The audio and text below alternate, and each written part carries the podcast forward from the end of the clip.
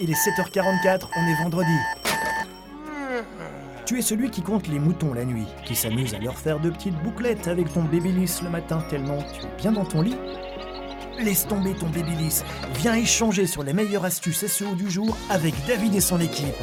On va t'immerger en direct live dans le club SEO francophone le plus cool. Réveille-toi chaque matin avec une équipe de folie. Une question à poser, une info à partager. Alors monte au créneau et prends la parole. Et salut à tous, j'espère que vous allez bien, que vous êtes en forme. Ce matin, vous n'êtes pas comme moi, moi je suis cassé. Et, euh, et du coup, euh, je, je, crois que je suis tout seul ce matin. Euh, je suis le seul à être réveillé, les autres dorment encore. Mon Dieu, euh, on, on, voit les courageux hein, quand même, euh, les amis. Bon alors, hier on a parlé, euh, on a parlé de quoi hier? C'est un peu la suite d'hier hein, finalement. On est là tous les mardis et jeudis.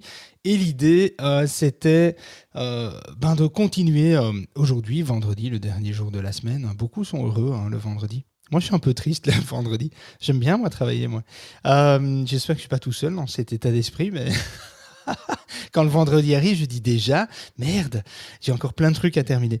Bon, bref, euh, on, parlait justement hier d'identifier euh, bah, les, méthodes finalement pour euh, pour pas rater son référencement, les étapes en fait plutôt. C'est plutôt ça en fait, les étapes pour pas rater son référencement et eh bien finalement, euh, euh, il faut savoir que il faut un identifier ses clients, on en a parlé hier, identifier les pages à produire, euh, hiérarchiser finalement les contenus, trouver les mots-clés, repérer, euh, euh, repérer la concurrence, rédiger un contenu de qualité, bien structurer le contenu, travailler son introduction, soigner la conclusion de son contenu, etc. On a parlé de tout ça hier, et donc je ne vais pas en reparler maintenant, mais si vous voulez réécouter ça, mais la room est, est dispo, hein, le, le, replay est disponible. Alors je prends mes notes parce que, mon Dieu, il y a beaucoup beaucoup de choses à voir. Euh, ah, ça fait bizarre d'être tout seul hein, comme ça. Alors salut, je vais vite dans le chat. Euh, ben salut à tout le monde. Voilà. Ah, ben, Kevin m'envoie un petit message, il va arriver, il est en retard. Euh, on va l'accueillir comme il se doit du coup. Hein. on va lui faire plaisir. Alors attendez, hop, hop, hop, voilà, voilà bien répartir la requête dans euh, le contenu. Ça aussi, c'est un peu. Ah, je rentre dans le vif du sujet. En avant, on est chaud. Hein. Euh, L'idée, c'est d'avancer. Il, y a beaucoup de points. Il y a 32 en fait points euh, à retenir finalement. On en a vu 9, 9 10 hier.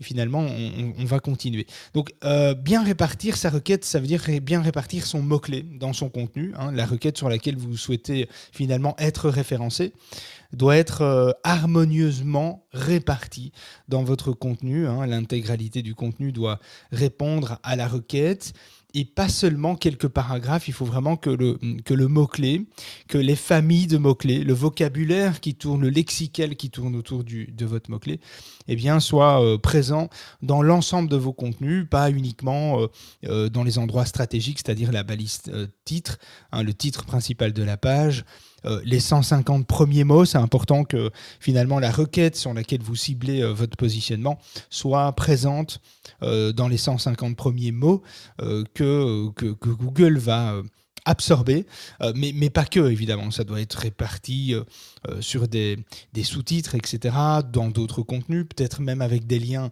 internes ou externes sur ces mots-clés, etc. Donc il ne faut pas hésiter à, à exploiter ça. J'irai voir un petit peu dans le chat. Salut Laurence bienvenue à toi. Euh, alors, ça, c'est un, premier point. Alors, on, en a parlé hier, mais vous pouvez vous aider évidemment pour euh, étoffer votre vocabulaire autour du sujet. Vous pouvez euh, utiliser soit yourguru.fr ou, ou 1.fr aussi, ça marche très bien. 1.fr, euh, vous mettez finalement votre mot-clé vous mettez, euh, ben vous lui dites euh, j'ai déjà un contenu ou, euh, ou j'ai pas encore de contenu, etc. Et il va vous donner finalement des suggestions de vocabulaire, de mots, de lexique à utiliser pour enrichir votre contenu et, enrichir votre contenu autour de la requête que vous ciblez. Donc ça c'est un peu l'idée. Et on en vient au point suivant finalement, j'ai anticipé un peu le truc sans regarder mes notes ici, mais optimiser en fait la, diversité de son vocabulaire. Euh, c'est un peu ça en fait. Hein. Euh, concernant la diversité de son vocabulaire, il est intéressant de noter euh,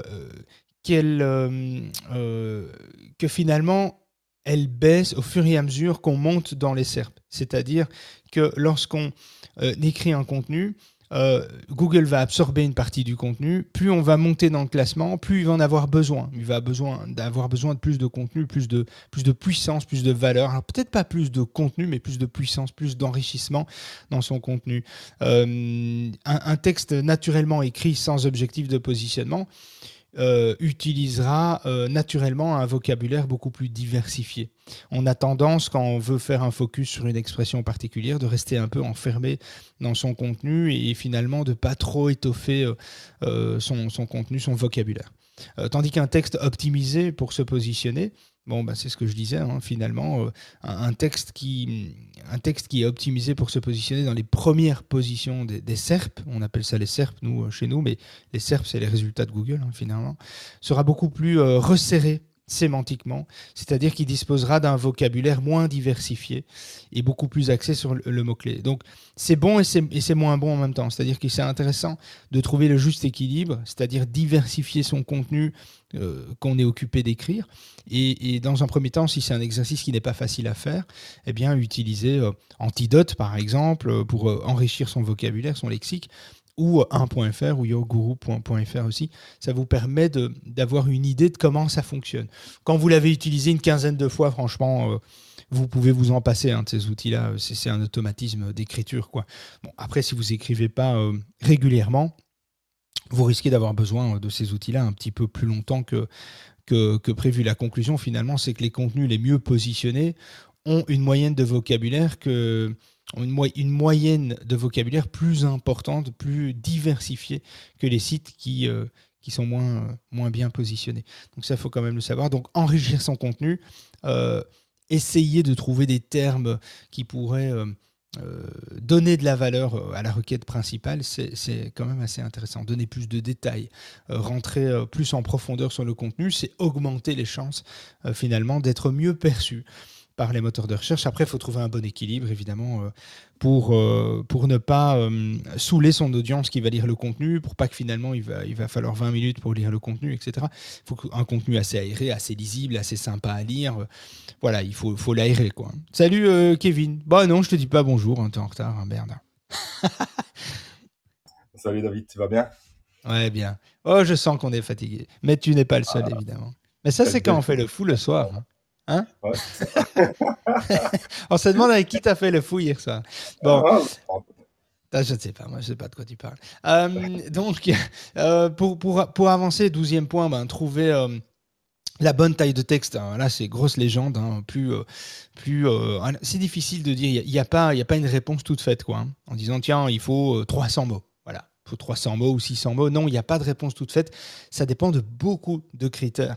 Ça dépend de ce que la concurrence a adopté en termes de, en, termes de nombre de mots. Ce qui est très intéressant à voir, en fait, il y a, n'y a pas de règle par rapport à ça, mais il y a un truc, c'est sûr que moins vous avez de mots, moins vous avez de chances de, de séduire Google dans un domaine très concurrentiel. Hein. C'est clair qu'avec un, texte de 200 mots, vous risquez pas de faire un malheur, quoi.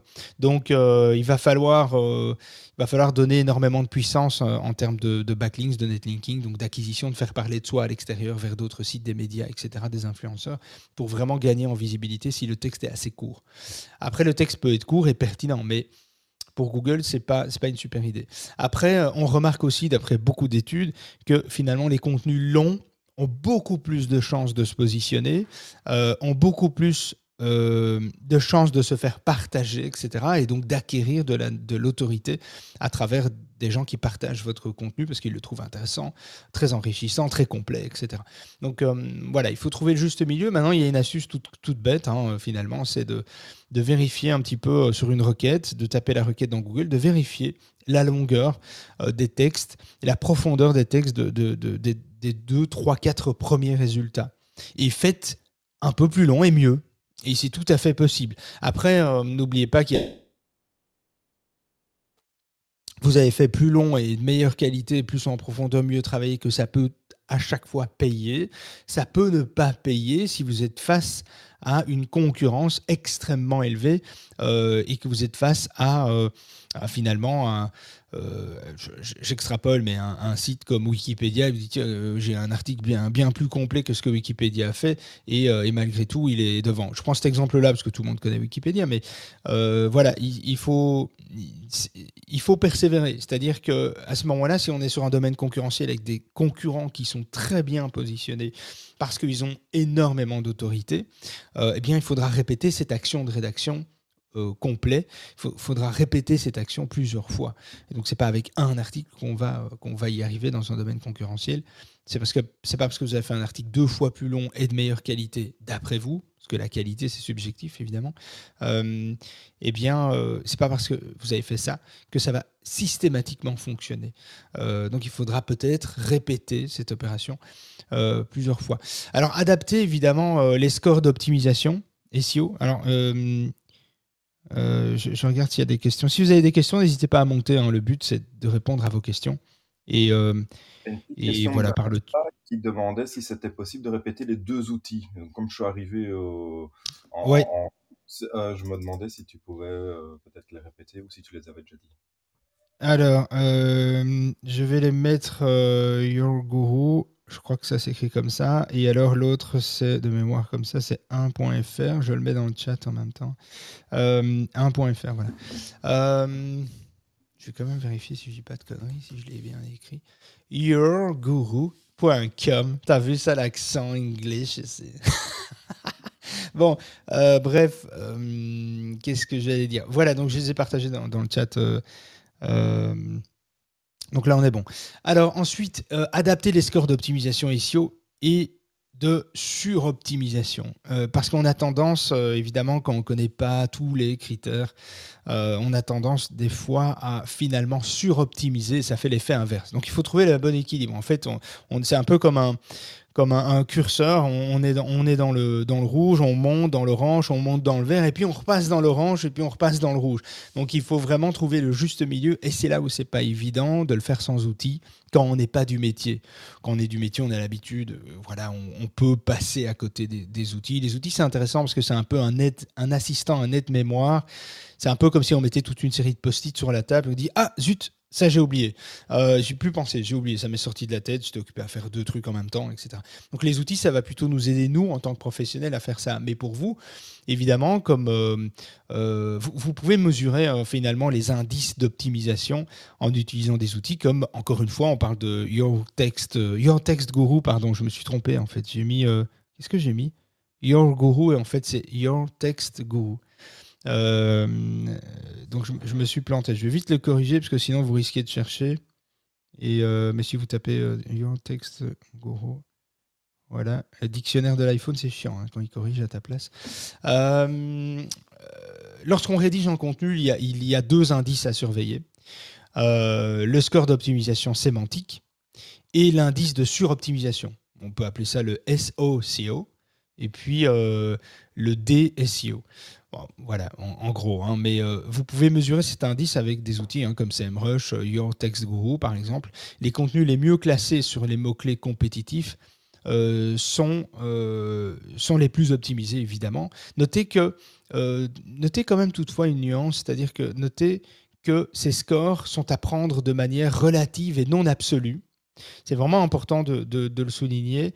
il est intéressant de rechercher un score SEO légèrement plus haut euh, et un score euh, finalement, donc un score SEO, un score d'optimisation sémantique légèrement plus haut que ce qu'on pourrait atteindre, aller vraiment essayer le plus haut possible, et un score finalement de suroptimisation légèrement plus bas.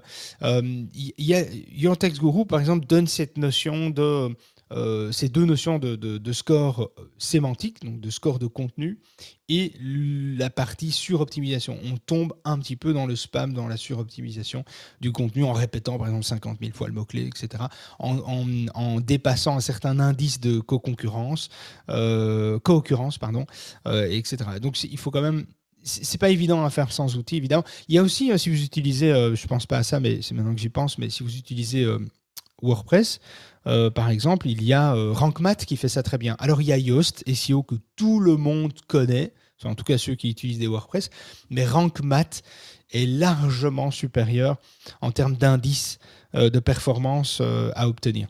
Donc RankMath va évaluer le contenu que vous êtes occupé de, placer dans votre site WordPress par exemple, et il va évoluer, évaluer évidemment tout ce qui va, tout ce qui ne va pas, tout ce qui est encore inférieur ou supérieur.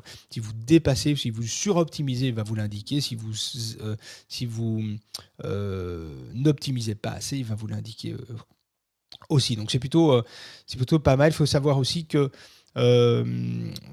sachez que, que, travailler sa sémantique est un critère déterminant pour figurer dans le top 50 ou le top 20 de, Google. C'est un, critère déterminant. C'est intéressant de savoir un truc, c'est un petit truc euh, qu'on donne souvent, euh, les gens ne savent pas souvent que c'est le cas, que ça existe. Euh, mais il y a une petite astuce. Hein. Le, fait, par exemple, quand vous écrivez un contenu, vous le publiez, vous attendez Google l'a indexé, ou vous allez le, forcer l'indexation, vous demandez à Google d'aller l'indexer. Vous pouvez le faire via la Google Search Console, évidemment, en, utilisant l'outil d'inspection d'URL de, Google Search Console. Vous pouvez déclarer une URL et demander qu'elle rentre dans l'index. Ça, c'est si Google, euh, par exemple, après 10 euh, jours, n'a toujours pas indexé le nouveau contenu que vous avez créé.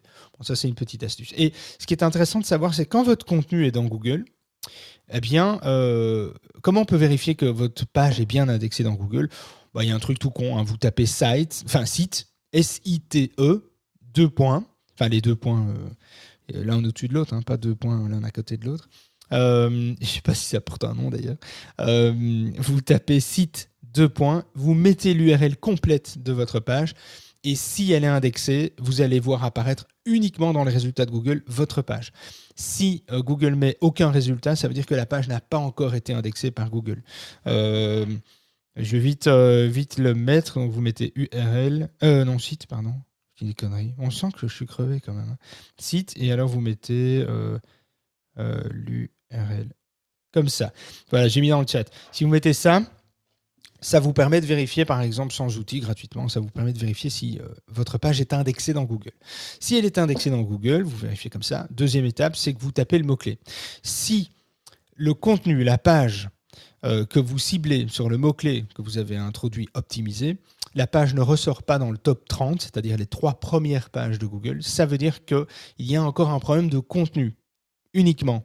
Donc c'est-à-dire que euh, lorsqu'on est en dehors du classement à partir de la quatrième page, ça veut dire que son contenu a moins de valeur que la majorité des contenus qui sont là. Après, il faut attendre quelques jours. Hein. Évidemment, euh, il, se peut que vous créez une page, elle arrive en, elle vient d'être créée, elle arrive en page 5, et puis euh, quelques heures après, elle arrive en page 3, et puis le lendemain en page 2, et puis trois jours après en page 1, et puis ça monte progressivement. Alors, normalement, dans les 2-3 jours, on devrait avoir la position un peu définitive de la page.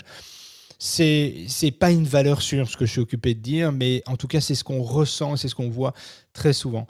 Si après euh, 3-4 jours, on va dire, euh, on est toujours bloqué euh, cette nouvelle page est toujours bloquée à la, je sais pas moi, huitième place de Google, eh bien, euh, il y a fort à parier qu'il va falloir retravailler cette page pour continuer à monter ou lui amener plus de jus, plus d'autorité, c'est-à-dire faire parler d'elle partout autour de vous, euh, avec des médias, les réseaux sociaux, euh, qu'elle prenne de la valeur finalement, de la valeur intrinsèque par, par, par, d'autres, grâce à d'autres personnes qui partageraient, évidemment, qui vous citeraient, qui vous mentionneraient. Donc ça, c'est un peu l'idée.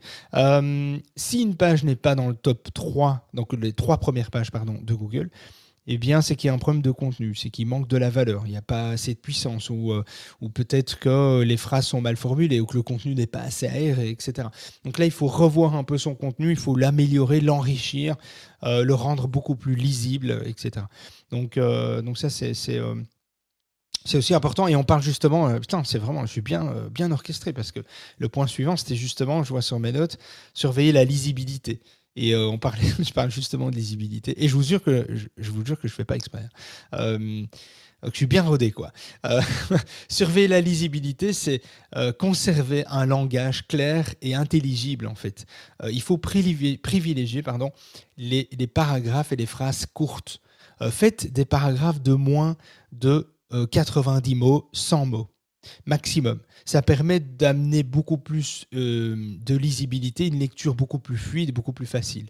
Ne venez pas avec des paragraphes de 120, 150, 200 mots, c'est énorme, c'est pas du tout gai à lire. Mettez-vous à la place de l'utilisateur, il faut qu'il puisse finalement quand un contenu est assez long, on passe vite, 6, 7, 8, 10 minutes à lire euh, un contenu, dites-vous qu'il faut que, il faut que ce temps il ne soit pas mesurable. Quoi. Il, faut que, il faut que ce soit facile. Il faut qu'on se dise Ah merde, putain, j'ai déjà passé 10 minutes à lire ce truc. C'était tellement passionnant que finalement, j'ai pas vu le temps passer. C'est un peu comme quand vous regardez une série, hein, finalement, et puis qu'il est 1h du matin, vous dites Merde, j'ai regardé 5 épisodes. ça, sent, ça, sent, ça sent le gars qui regarde du Netflix ici. Euh, euh, je sais, la procrastination, c'est pas terrible. Hein. Petite question euh, par rapport à ça, David. Petite question, petite réponse, vas-y. Petite question, petite réponse. Hein. Euh... T'es pas obligé de prendre l'accent belge comme ça, il faut. Hein. ah non, je m'en ai bouché en plus. Euh, ouais, ouais, c'est ça.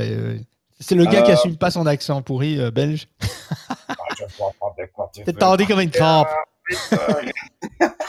Dis, euh, quand tu fais, quand tu fais des, des, textes comme ça, par exemple pour la rédaction euh, dans, dans, un blog ou des choses comme ça, est-ce que euh, au niveau de, ton, de, ton, texte, donc aérer ton texte, est-ce que c'est bien de changer les polices d'écriture, avoir du gras, de l'italique, du souligné, des choses qui peuvent capter le regard? Est-ce que ça va influencer, je vais dire, les recherches ou bien la, typologie de, enfin ouais la, typo, ouais, la typologie. J'utilisais des mots compliqués ce matin, c'est dur. là, là, surtout quand tu es fatigué, que tu pas l'habitude. Bah non, ah mais écoute, j'ai compris ce que tu voulais dire. Je crois que c'est déjà l'essentiel. On n'a pas besoin de Morgane aujourd'hui euh, pour la traduction. Euh, ah oui, petite info, euh, Lucas, Lucas n'était pas prévu. La room aujourd'hui, ce matin, n'était pas prévu, donc Lucas avait des trucs à faire. Et Morgane est en congé, là, en vacances. Oh là là, elle a trop de la chance. Hein. Quand elle revient la semaine prochaine, on va la bombarder. Ça va être chaud. On va, on va, on va la déstabiliser. Mais, mais elle a bien raison de partir en vacances. Non, pour répondre à ta question, oui, alors il faut pas changer de typo. Hein. C'est important que visuellement, finalement, quand on choisit un thème, on choisit un thème avec ses coloris, avec ses logos, avec son expérience utilisateur, avec une typo qui est assez grande. Euh, on a beaucoup de sites où les typos sont petites, par exemple. Euh, il ne faut pas hésiter à avoir des typos assez, assez larges, assez grandes. C'est-à-dire, euh, en général, on a du 12, du 14. Euh, ça, c'est le type de typologie dans, dans, le. Bah, il faut choisir une typologie un peu, euh, un peu moderne. Euh, la, typologie, la, la, typographie, pardon. la typographie un, peu plus moderne, pas du Times roman ou des trucs comme ça, c'est pas beau, et puis tout le monde a ça, etc. Essayer d'avoir de trouver une typographie finalement avec des lettres qui sont assez, assez comment dire, assez aérées dans, dans le contenu, facile à lire. Il y a, des très bonnes, il y a très bons sites pour ça. Hein. Vous prenez l'exemple de le blog du modérateur, du modérateur Google Analytics, sont des, typographies qui sont euh, euh, des textes qui sont faciles à lire, assez, assez grands, etc.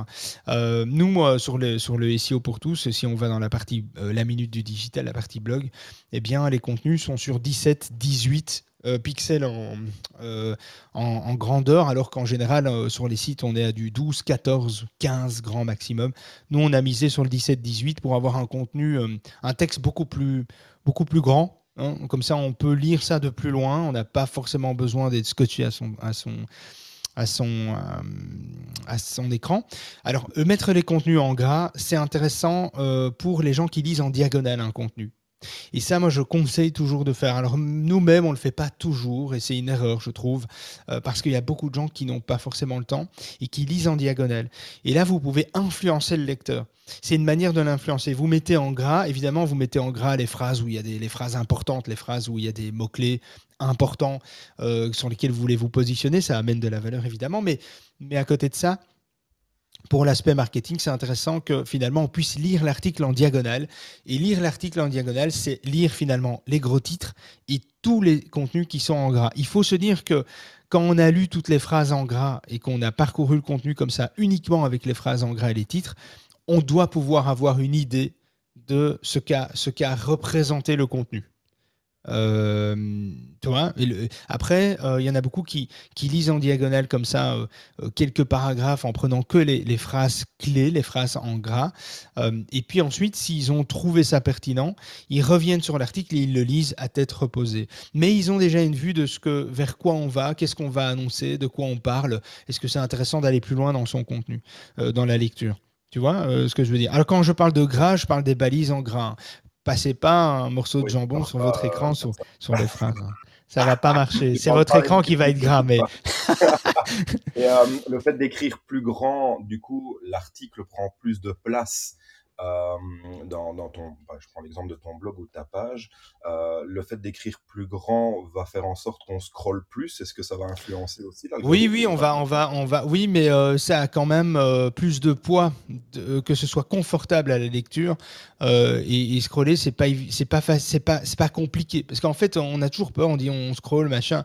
Et putain, on a l'habitude de scroller, hein, ces gars sur les réseaux sociaux, on fait que ça. Euh, on fait que finalement, on, a cette habitude aujourd'hui euh, de scroller facilement.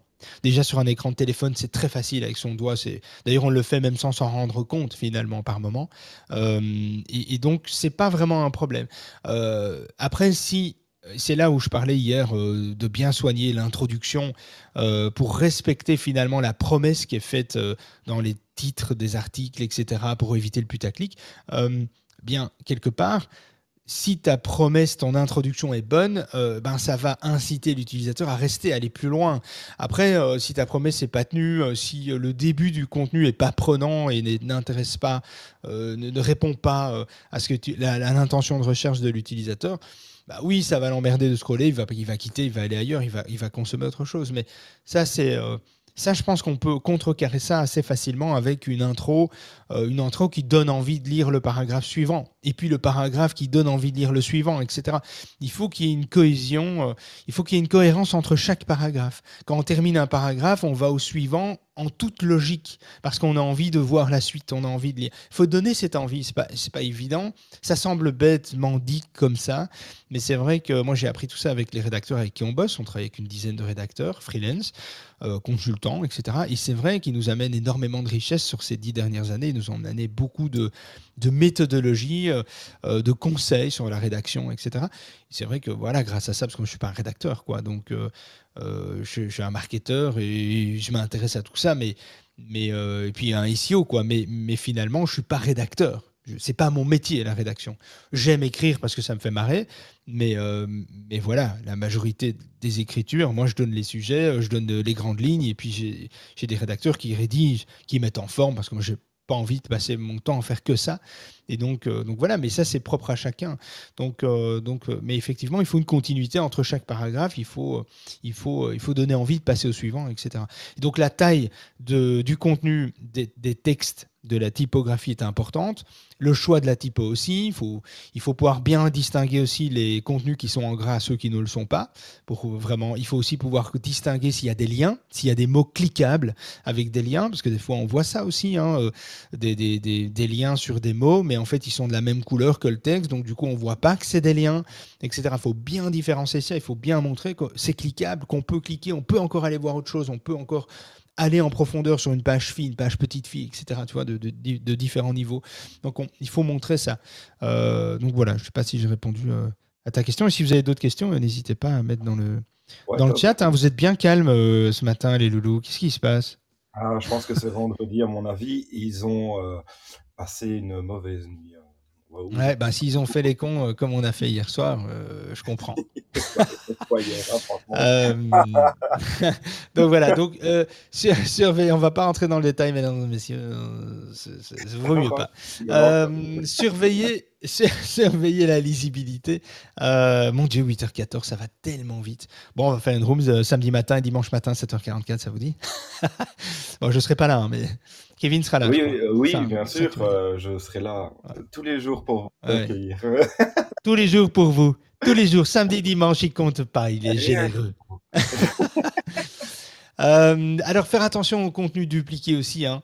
Euh, si cela est, improbable, dans le cadre de rédaction d'articles de blog, notez que duplicate content, donc duplicate content, c'est bizarre de dire ça comme ça. Euh, duplicate content ou euh, NER duplicate euh, et, bien aussi NER, NER. Oh putain, moi j'ai vraiment un accent de merde. Et pourtant je suis des cours d'anglais et tout. alors attends, du NER, je vais te vite le partager. C'est bien que tu aies des cours d'anglais finalement. Ouais, c'est bien. Hein ouais, ouais, je suis content et je suis content. tu payes pour ça ou parce que... Putain, Je viens de commencer, ça fait, ça fait 50 jours que j'ai commencé. Euh, et, franchement, prenez ma défense, hein, les amis. Moi, je me sens seul ici. Je me fais attaquer euh, par un grand philosophe euh, multilingue. Ah non, multilingue plutôt. Bon, allez, bref, on revient au contenu parce que sinon, on va jamais y arriver. C'est assez long. J'aimerais quand même terminer avant la semaine prochaine. Donc, faire attention au contenu dupliqué. Donc, je vous ai partagé un, autre outil. Hein, duplicate content et l'autre, c'est-à-dire que euh, euh, du contenu dupliqué ou très similaire risque, euh, c'est un risque plausible finalement qu'on s'attaque, finalement qu'on mette des bâtons dans les roues de son contenu. On n'est pas pénalisé par Google pour du contenu dupliqué. Hein, Google est très clair, il y a eu beaucoup d'ambiguïté autour de tout ça. Google, ne, je parle du contenu dupliqué interne hein, d'abord, on peut parler après du contenu dupliqué interne, externe, mais ça, ça, ça c'est presque plus du plagiat que du contenu dupliqué. Le contenu dupliqué, c'est vraiment euh, un contenu qui pourrait cannibaliser un autre sur une autre de ses pages, parce qu'on a déjà traité le sujet d'une autre façon, le contenu assez proche, le lexical, le vocabulaire utilisé est proche, etc. Et donc on va un peu cannibaliser, donc on n'est pas pénalisé par Google, euh, il n'y a pas de pénalisation au sens propre, mais effectivement, lorsqu'on s'attache, lorsqu'on s'attache, lorsqu'on s'attaque à de la rédaction de fiches produits, de catégories, etc., on a tendance à être dans, euh, un taux euh, de contenu similaire assez élevé. Un contenu similaire, c'est un contenu qui est similaire à, 30-35%.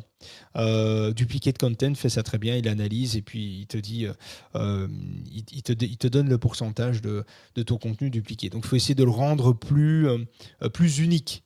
Bon, les rédacteurs, c'est leur métier. Hein. Moi, je vois bien, il y a des rédacteurs, des fois, on est sur des articles pour des clients, en, enfin, en, en, e-santé. Et euh, des fois, ils doivent dire la même chose pour quatre sites médias, donc la même info.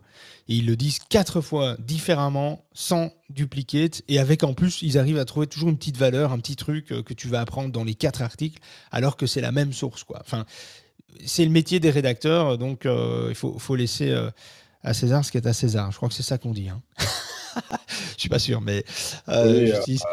Euh, pas poum. oui, bah, poum. Je fais du euh, Ah, salut, on va vite faire monter Laurent. Il, a peut-être, il veut peut-être réagir euh, là-dessus. Salut, Laurent. Est-ce que tu voulais réagir? Tant qu'on est dessus, tant qu'on est là. Est-ce que tu voulais réagir? Alors, tu peux décrocher ton petit micro en bas. Je sais que tu es nouveau. Ouais, Ouais, ouais, ouais. à chaque tu vas bien?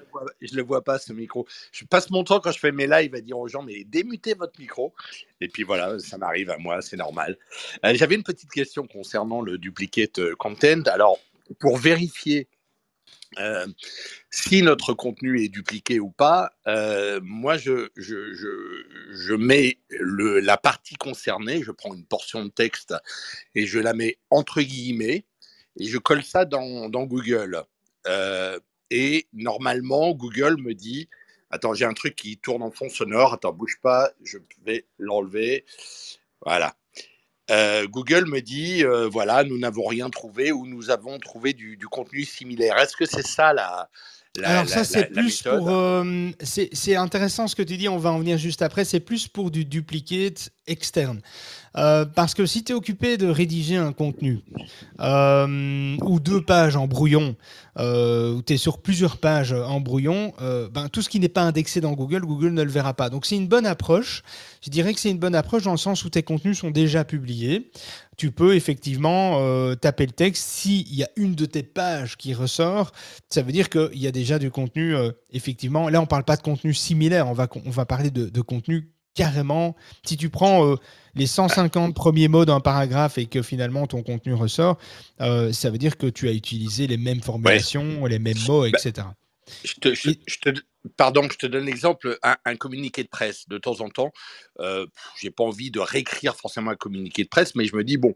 il a été envoyé à tout le monde. Euh, je vais quand même juste vérifier si ce communiqué de presse, il n'est pas euh, déjà positionné quelque part. Euh, parce que souvent ils envoient des communiqués de presse, mais bon, c'est pour les journaux, c'est pour tout ça, donc on est dans la partie euh, écrite, mais pas forcément online. Et souvent, je m'aperçois que, quand je viens de recevoir le communiqué de presse, il n'est pas encore en ligne. Alors, je, bon, c'est, je, je filoute un petit peu, mais je le prends, je mets communiqué de presse. Hein. J'affiche que c'est un communiqué de presse, mais je me dis, bon, je n'ai pas dupliqué le contenu puisqu'il n'est pas présent. Est-ce que je me gourre ou est-ce que... Non, non, c'est juste, euh, tu dupliques pas le contenu tant qu'il n'est pas indexé dans Google, en fait. Tant que Google ne l'a pas déjà absorbé euh, via euh, tel site ou un PDF ou etc. Effectivement, c'est une bonne manière de faire. si tu n'as pas envie d'utiliser les outils, bon, on va switcher hein, sur le, justement le contenu dupliqué externe. Mais moi, j'appelle ça plus du plagiat, hein, finalement, parce que le dupliqué, le contenu dupliqué, on peut en parler sur ses propres sites ou entre ses propres sites. Nous, on a cinq sites web.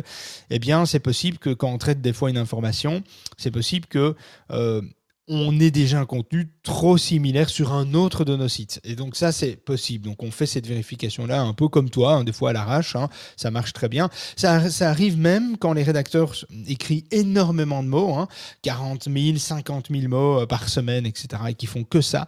C'est possible aussi que eux-mêmes se répètent euh, dans leur propre contenu, etc., euh, ou euh, utilisent des mêmes formulations pour plusieurs articles, etc., parce qu'ils ils sont dedans et ils n'ont pas toujours le recul. C'est déjà arrivé d'avoir un rédacteur qui s'est dupliqué lui-même, qui s'est copié sans s'en rendre compte, quoi, qui a donné une formulation, une phrase ou un paragraphe qu'il a déjà euh, euh, écrit il y a quelques mois ou quelques semaines, euh, sans qu'il s'en aperçoive, parce que c'est sa plume, c'est sa façon d'écrire, et, finalement on est toujours dans la même thématique, donc on, fait des redites hein, quelque part, hein, c'est un peu la problématique à un moment donné, tu fais le tour, tu fais le tour des sujets, et donc voilà. Mais le contenu dupliqué, oui juste, pardon de te couper, David.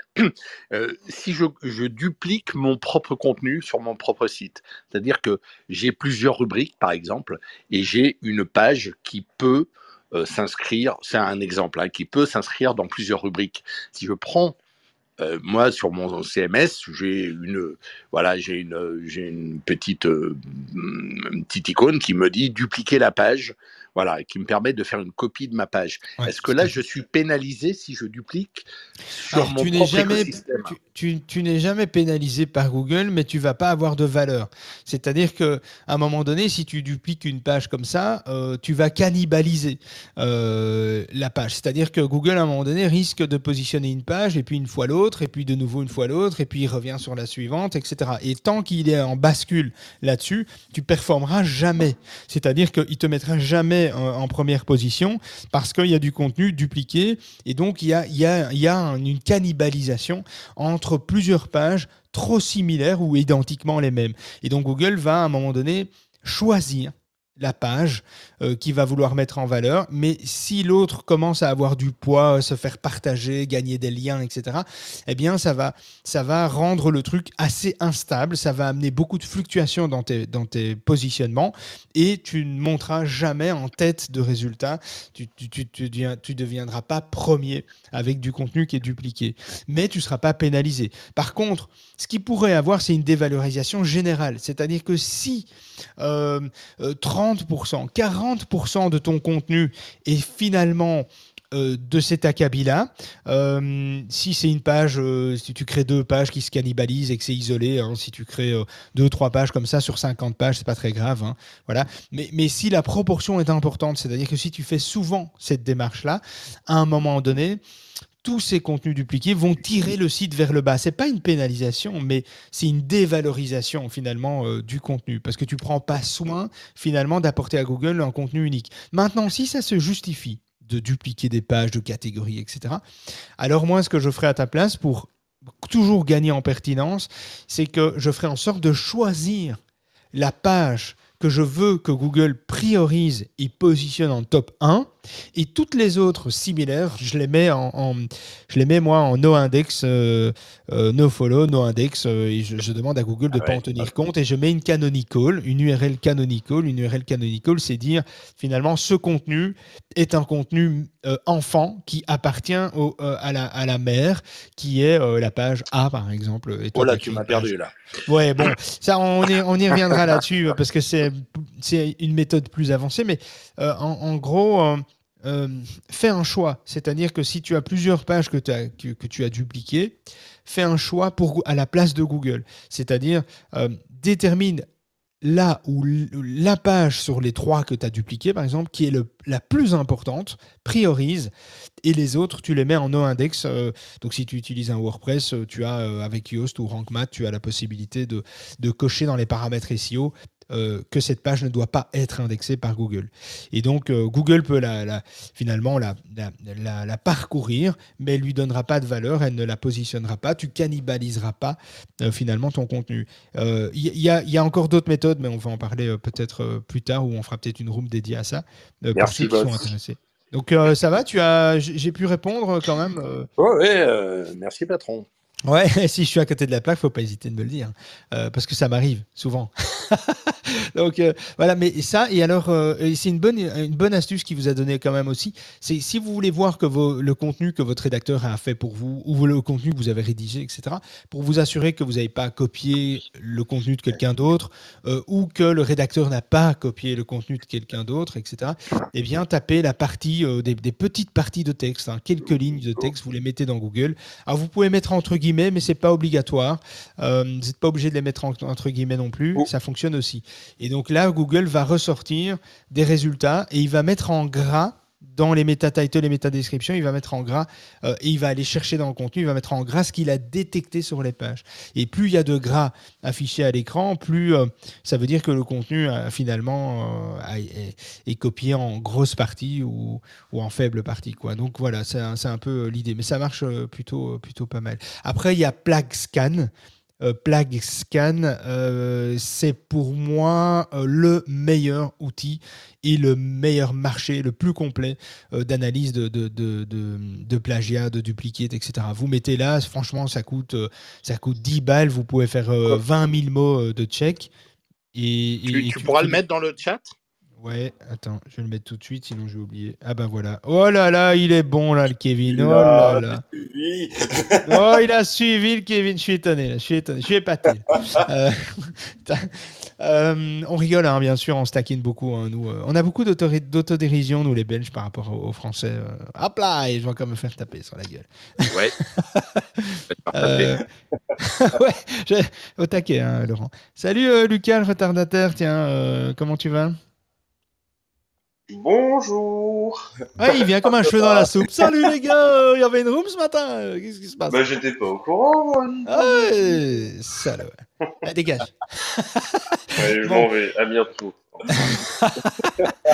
euh, donc, euh, donc voilà, il faut aussi accrocher le regard, hein, euh, penser à, à, créer du contenu qui accroche l'œil sans, sans sans en abuser évidemment. Hein. Donc euh, le contenu qui accroche le regard, c'est le contenu qui finalement va faire que l'internaute va passer plus de temps.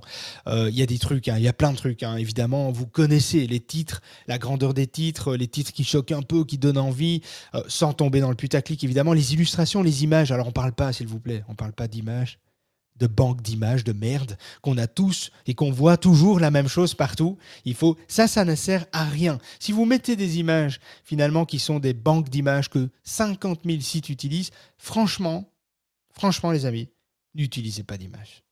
Faites un contenu plus aéré, euh, amenez du, des blocs, des, des blocs, des blocs cotes, hein, euh, des, citations. Euh, je sais pas, mettez des vidéos à la place, mettez des vidéos de, même pas spécialement des vidéos de vous, hein, mettez des vidéos qui parle du sujet, qui pourrait amener un complément. Soyez généreux, même si c'est des vidéos qui appartiennent à d'autres personnes. Ça ne veut pas dire que c'est de la merde, ça, peut très bien dire que c'est intéressant.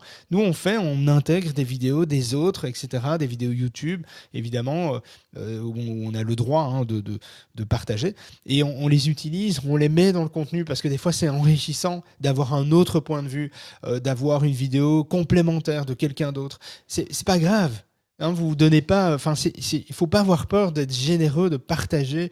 Il faut pas, il faut, arrêter de rester avec son contenu enfermé dans sa bulle. Il y a plein de gens qui écrivent des trucs super intéressants. Il y a plein de gens qui font des vidéos intéressantes euh, et qui pourraient être complémentaires. Donc, euh, même contactez-les, hein, mettez des partenariats en place. Hein, pourquoi pas Il faut y aller, il ne faut pas hésiter. Partenariat, c'est l'avenir, hein, comme dit, dirait Caro. Euh, donc, il ne faut pas hésiter.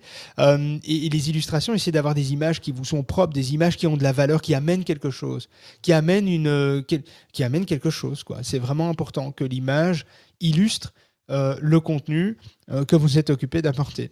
Euh, une petite femme qui tape ses doigts sur son clavier, on s'en bat, on s'en fout quoi.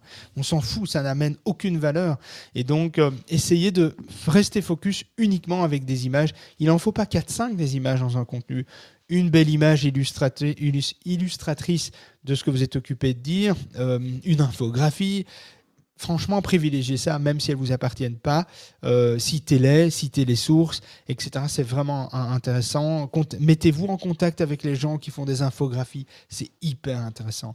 Euh, évidemment, n'abusez pas des éléments visuels. Hein. Ne, mettez pas une image, euh, toutes les, tous les paragraphes. Hein. Ça, risque d'être un peu lourd. de noyer finalement le message que vous voulez faire passer. et puis ça risque d'être lourd en termes de chargement. voilà, donc Google recommande euh, d'éviter de distraire le lecteur avec de la publicité aussi. Hein. donc si vous voulez monétiser votre site, faites-le intelligemment, ne mettez pas de la publicité dans des endroits stratégiques de lecture où euh, finalement vous allez perdre votre lecteur à cause de la pub euh, pour, pour à tout prix monétiser. Quoi. Donc soyez malin par rapport à ça, mettez ça à des endroits stratégiques. En tout cas, réfléchissez, soyez conscient de ça. je pense que c'est c'est important. Les citations, c'est intéressant aussi. Ça prend, ça prend une place différente sur une page. Alors, il y a un truc qui marche bien que nous, on utilise. Moi, j'adore ça. J'adore ça parce que ça fait tenir le lecteur là, il reste sur sa page. Et alors, on le voit dans les captures, parce que nous, on fait des captures vidéo des gens qui écrivent. Alors, on, on vous filme pas dans votre salon hein, en pyjama et tout ça, hein. ça on n'a pas. Hein. Mais par contre, ce qu'on a, c'est euh, tous les mouvements de souris que vous faites, euh, tout ce que vous faites à l'écran, en fait, on le voit comme en temps réel. On le voit en temps réel, les vidéos sont enregistrées, puis on les stocke et puis on les regarde. Et on analyse, c'est là qu'on voit euh, sur quel paragraphe vous passez le plus de temps, comment vous lisez les contenus, etc. Et euh, ça nous permet d'améliorer ça. On en reparlera euh, plus tard dans une autre room, il y, a, des super outils pour ça. Et, et donc nous, ce qu'on fait, c'est qu'on met des textes dynamiques. Des fois, on dit, tiens, voilà, cinq, cinq étapes ici pour pas rater ton truc. Eh bien, il y a les cinq, au lieu de mettre la liste à puce des cinq étapes, eh bien, il y a les cinq étapes qui s'affichent à l'écran. Alors, il faut pas en abuser, il faut pas le faire sur tous les articles, il faut pas le faire à tort et à travers, mais c'est intéressant. Ça augmente finalement euh, euh, le, le, temps passé sur le site et, euh, et, la, et la merde, comment on dit ça, la, la concentration de la personne sur le, sur le truc qui a, qui a envie de voir tous ces éléments. Faut pas abuser du truc, mais c'est assez fun aussi. Nous, on fait ça dans nos titres maintenant, même dans nos titres H1. Donc, on fait dans nos titres H1 un titre qui reste fixe et on y met, on y met une variable qui défile, qui change en fait. Euh, si, euh, vous, si vous voulez voir ce que ça donne, euh, je sais pas, vous allez sur le SEO pour tous, hein, voilà. vous allez là, vous prenez, vous allez voir ce que ça donne. C'est plutôt, c'est comique, c'est sympa. Vous allez dans ressources, vous cliquez sur la minute du digital, par exemple. Et là, vous allez voir un menu qui dit l'actualité SEO et des médias sociaux aux petits oignons pour vous servir. Et puis ça change pour vous faire gagner du temps. Et puis ça change pour aller à l'essentiel et puis ça s'arrête là. Et donc finalement, ça augmente de quelques secondes le, temps euh, euh, de réaction sur le site, etc. Et, donc on fait ça dans, quelques articles et on peut amener un côté un peu fun, un peu, ludique, un peu sympa. Donc ça, ce sont des petites choses, des petits hacks qui peuvent, euh, augmenter le taux de rétention sur le site. Voilà, bref, il y a encore bien plein d'autres trucs, mais on va essayer d'avancer. si vous avez des questions ou si Kevin, tu as des questions, n'hésite pas à, à interrompre. Hein. Non, non, ça va, on te laisse, euh, on, te laisse parler avec toi-même. Ouais, voilà, mon monologue. c'est pas sympa, hein, c'est pas, c'est pas juste. Hein.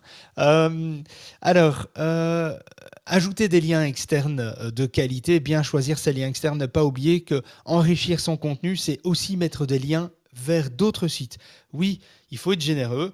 Ces liens peuvent venir compléter des sujets que vous abordez, amener des nuances que vous n'apportez pas. Euh, indiquer des sources et renvoyer vers des services ou des outils qui peuvent répondre à des problématiques. Si vous avez différents sites web, euh, des sites de... Euh, bon, on a Ikea qui fait ça, par exemple avec des sites où ils vendent leurs trucs, leurs showrooms, etc. Et puis ils ont des sites où ils parlent de tendances. Eh bien, il y, il y a souvent des liens entre les deux vers des produits, etc. Donc ça, vous pouvez faire, mais vous pouvez tout simplement aussi avoir des liens euh, qui euh, sont des partenaires, qui euh, traitent le sujet plus en profondeur ou qui donnent un autre aspect du sujet, etc. Il faut faire des liens externes, il ne faut pas hésiter, il ne faut pas en faire 5, 10, 15, vous en faites un ou deux externes déjà par article, c'est déjà très bien. D'accord? Ça peut même être un lien Wikipédia, hein. ça peut être un Wikipédia qui amène une valeur. En fait, l'idée, c'est de toujours penser à l'expérience utilisateur. C'est est-ce que j'ai des liens à faire partager pour amener encore plus de valeur euh, à l'internaute. Voilà. Et ensuite, il y a les liens internes. alors, soignez la sélection des liens internes euh, que vous allez ajouter à votre contenu. Ça aussi, c'est important. Euh, le choix des liens doit être logique et naturel. Évitez absolument toute suroptimisation ou volume de liens internes important.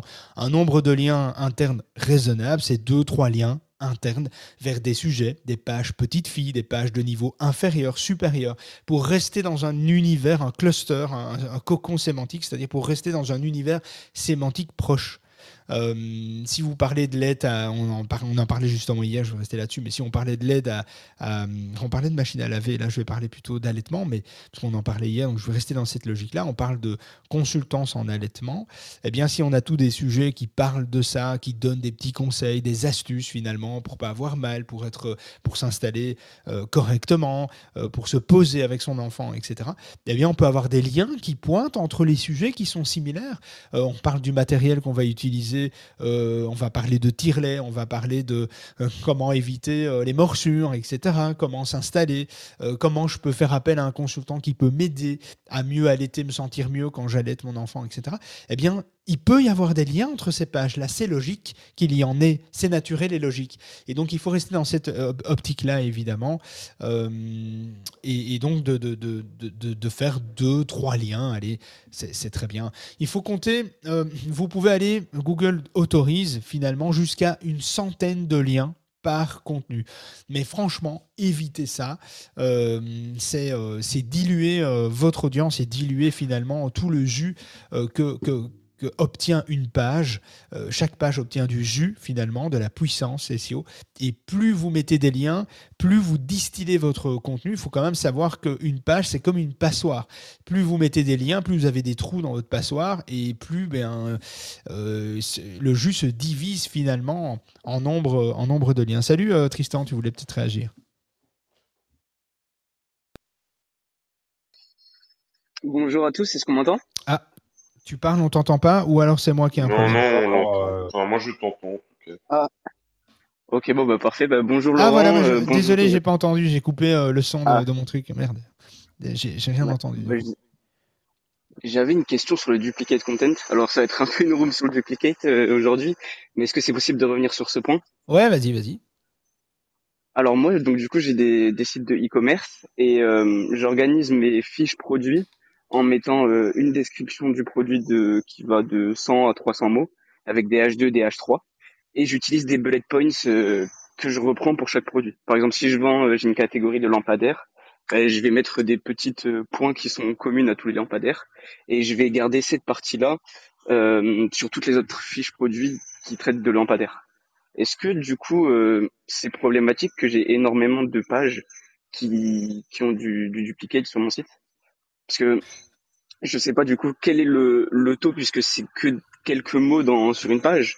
Donc je sais pas. Bah, il, faut, il faudrait regarder, euh, il faudrait regarder la, la tolérance euh, euh, en pourcentage. on sait que Google tolère largement 20-30% de contenu dupliqué.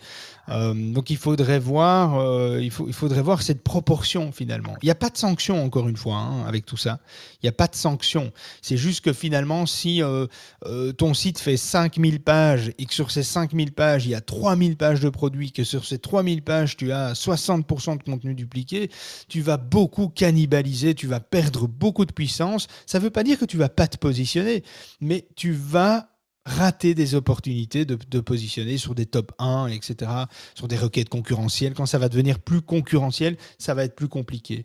Encore une fois, c'est une question de, niche aussi. Euh, plus c'est concurrentiel, plus il va falloir être prudent, il va falloir être euh, euh, finalement strict. Moins c'est concurrentiel, plus tu peux faire des entorses. Et même chose, plus tu as un site qui est notable, qui est notoire, pardon, et qui a énormément d'autorité, plus tu vas pouvoir mettre de côté certaines optimisations. Et ça, c'est une réalité. finalement, c'est triste, mais c'est une réalité. On voit des gens, on voit des sites comme de Doctissimo, par exemple, qui des fois ont des qualités de contenu qui sont vraiment euh, pas bon par rapport à d'autres qui sont vraiment meilleurs, mais euh, l'autorité est tellement forte que finalement l'entorse à l'optimisation, la, ben, c'est pas grave. Ça va pas leur porter préjudice parce qu'ils ont une forte autorité. Mais attention, avec Google Mum qui arrive, et le déploiement de Google même, tout ça va changer. Google va redistribuer les cartes et on risque d'avoir effectivement des petits sites qui remontent bien au-dessus euh, des gros mastodons qu'on connaît tous aujourd'hui. Donc oui, euh, il, faut, il faut voir cette proportion, c'est difficile de, dire. En e-commerce, c'est toujours une grosse problématique. Hein. Euh, la duplication euh, des, descriptions de produits, etc., c'est toujours une, problématique. Alors moi, je travaille avec un consultant euh, expert en e-commerce, parce que moi je suis pas expert en e-commerce, et peut-être que ce serait intéressant de préparer une room à l'occasion, euh, Tristan, avec cet expert qui, lui, pourrait peut-être donner des pistes beaucoup plus concrètes sur la partie euh, e-commerce. Ça peut être une bonne idée, parce que moi je vais pouvoir aiguiller, évidemment, mais c'est peut-être intéressant d'aller vers un, consultant SEO qui ne fait que du e-commerce, parce qu'il y en a, comme des consultants SEO qui ne font que du, de l'immobilier, par exemple. ça aussi, ou des plateaux. Qu'est-ce que tu as dit? Je dis très bonne idée. Donc voilà, moi je peux organiser ça euh, pour 2028, 2029, un truc comme ça, euh, ça peut se faire.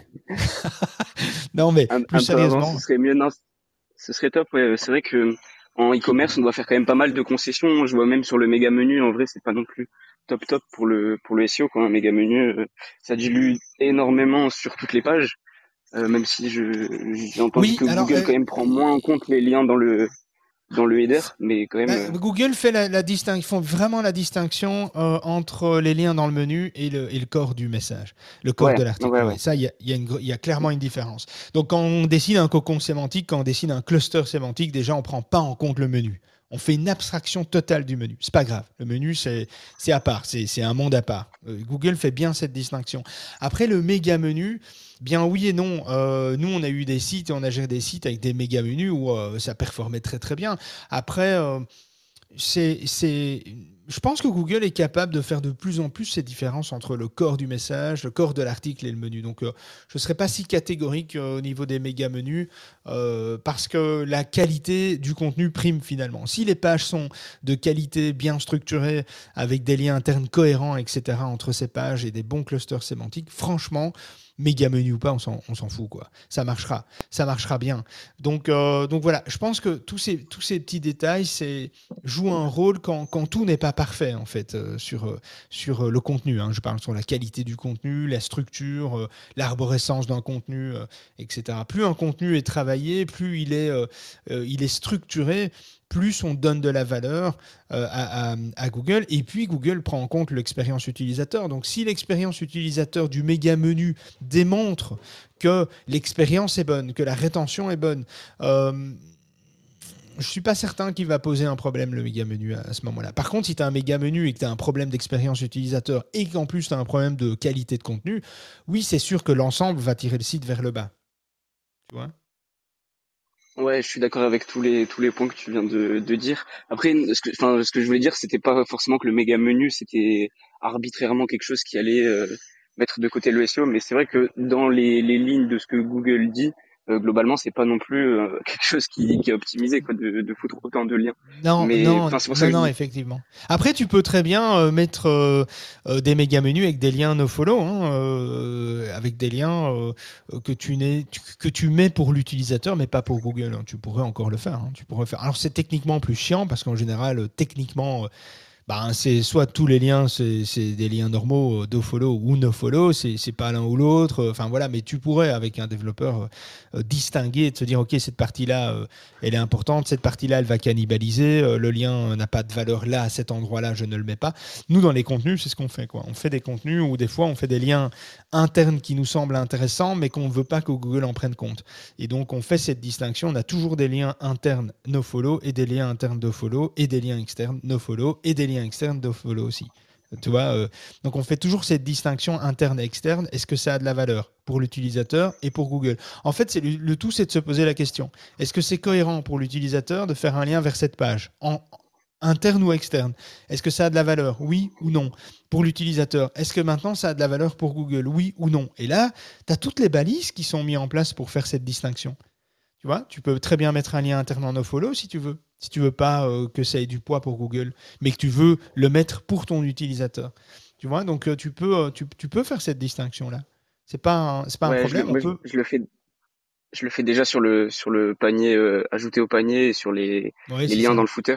Après, c'est vrai que le méga menu, je trouve qu'il a quand même un intérêt. En fait, je, je, pensais que le mieux, ça aurait été de Enfin, mais je sais pas comment on pourrait faire ça, mais en gros que tous les, les, je sais pas si on est dans les lampadaires, bah, tout ce qui va être luminaire, que ce soit en do follow, mais que dès qu'on est dans un truc euh, genre table basse, ben il passe, euh, enfin mettre des liens qui sont en do follow ou en no follow dans le méga menu, mais en fonction de la catégorie sur laquelle on se trouve. Je crois que d'ailleurs Cdiscount fait ça, mais c'est ça serait un bordel à, coder. Mais, ouais, c'est euh, il faut il faut pouvoir peut-être créer euh, des règles, etc. Là, on est plus dans le truc, mais je demanderai euh, un, un, consultant avec qui je bosse souvent en e-commerce, je demanderai d'organiser, de, de, voir comment on peut organiser un, un, live ou une room ou un truc peut-être pas forcément une room, mais peut-être un live vidéo, ça peut être sympa euh, de, faire quelque chose de plus complet euh, autour de ça, parce que tu as, euh, en e-commerce, tu as beaucoup de possibilités, hein. tu as différents types de duplicates en, e-commerce, et puis qui ne sont pas spécifiques au site web, puis tu as la possibilité de créer des descriptions de produits plus originales, comment, de quelle façon, avec quels outils, parce qu'il y, a des outils aussi hein, basés sur l'intelligence artificielle pour combler la problématique e-commerce, et qui fonctionnent plutôt pas mal. et puis, et puis, tu as aussi euh, la, problématique de, comment soigner euh, les produits associés, la liste des produits, etc. quand tu es sur un produit, les achats des utilisateurs, les produits recommandés, les produits similaires, etc. Là aussi, il y a toute une, toute une stratégie par rapport à, ça. Et puis, il y a toute la problématique des URL qui, des fois, changent son dynamique, changent en fonction de la couleur du produit, de la taille, des spécificités qu'il y a autour d'un produit, etc. Donc, franchement, c'est beaucoup plus complexe de gérer un e-commerce SEO euh, pour le SEO qu'un site vitrine ou, euh, ou, même un gros site de, plusieurs millions de pages. Donc, ça, ça, peut être intéressant. Si ça vous dit, vous mettez un petit commentaire euh, dans le chat, mais on pourrait organiser un, petit un petit, une petite masterclass SEO pour les membres de la sauce, une petite masterclass. Moi, je suis temps. Ouais, pareil. Ah, oui. David, encore une petite question sur le duplicate euh, content, j'en profite. non, mais je vois que c'est un sujet qui, euh, qui peut euh, susciter des, réactions, donc je, vais peut-être par rapport un sujet. par rapport aux réseaux sociaux, par, exemple, tu fais, bon, tu t'appliques à faire un joli texte sur LinkedIn, etc. Est-ce que ce texte-là, tu peux le reproduire sans trop de danger sur ton propre site, ou est-ce que là, du coup, euh, il va identifier, parce qu'il y a pas mal de, choses qui se passent sur les réseaux sociaux qui ne sont pas indexées par, euh, euh, Google. Donc, est-ce que si tu as, as passé une demi-heure à faire un, joli article sur LinkedIn, est-ce que quelque part tu peux rapatrier tout ou partie de ton texte sur ton, sur ton site? Sans danger. Oui, tu, tu pourrais. Euh, tu pourrais. Après, Google est capable. Tu pourrais, si c'est pas indexé dans Google. Après, une autre astuce aussi. Hein, Google est capable aujourd'hui de vérifier l'antériorité d'un contenu. Ok? Euh, après, ce qui va jouer après l'antériorité, c'est l'autorité. Euh, l'autorité que a ont les sites qui produisent le même contenu. Euh, c'est comme ça qu'on voit que malheureusement, euh, si tu crées un contenu unique, toi, Laurent, et que le monde.fr vient te le piquer, euh, même deux, deux, semaines après, il est possible que le monde.fr rank au-dessus de toi sur, le, sur ton contenu à toi parce que parce qu'il s'appelle le monde.fr quoi et ils ont 90 en autorité quoi et donc du coup c'est possible dans des cas extrêmes comme celle-là. Mais sinon, Google est quand même de plus en plus capable de faire cette distinction et de vérifier l'antériorité d'un contenu. Donc moi, ce que je te propose, quand tu as une intention finalement euh, de faire un article LinkedIn euh, qui est assez complet et que tu te dis, tiens, euh, c'est dommage, quoi, je pourrais l'utiliser sur mon site et tout pour mes visiteurs, eh bien, publie-le d'abord sur ton site et attends un jour ou deux avant de publier ça sur LinkedIn. Euh, fais-le d'abord euh, sur ton ah site et puis LinkedIn. Et comme ça, tu, tu, tu, le, tu, le, mets sur ton site, tu, vérifies qu'il est bien indexé dans Google, hein, avec, la, avec la commande que je t'ai mis euh, dans le chat, avec site, deux points, tu mets l'URL de ta page. Tu regardes bien, dès que ta page est indexée dans Google et qu'elle est absorbée par Google, ben, tu vas copier-coller le contenu et tu vas le mettre dans LinkedIn. Et LinkedIn a déjà peu de valeur auprès de Google en termes d'articles, de posts, etc. Peu ou pas de valeur. Et donc, du coup, quand on, on parle de LinkedIn, hein, là, attention, hein, je ne mélangerai pas tout, hein, mais, on parle de LinkedIn. Donc, dans ce cas-là, fais ça. Publie ça d'abord sur ton site, vérifie que c'est indexé, et puis mets-le euh, sur LinkedIn après. Ouais, mais quand tu indexes, euh, moi j'ai fait tout à l'heure site euh, de point mon URL, mais euh, la, la, page en question de l'article que je suis en train de, parce que j'ai les what 1000 pages indexées, comment je vérifie que la page en, en, question, celle que je suis en train d'écrire, est indexée? Ou enfin celle bah, que celle que tu es occupé d'écrire, elle peut pas être indexée vu que tu es occupé de l'écrire. Non, non, non, non, celle, celle que je, je viens de publier. Celle que tu viens de publier. Euh, tu, tu, tu, vérifies. Euh, tu... Attends, j'ai pas compris la, question en fait. Bah, en fait, il y a plein de.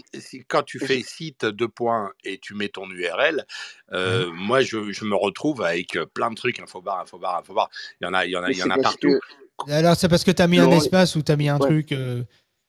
Qui... Ah, oui, il faut que tu mettes l'URL exact de ta page. Dans le ah site de points, il faut que tu mettes l'URL ah exact de ta page. Et, et pas d'espace. Hein, donc tu mets.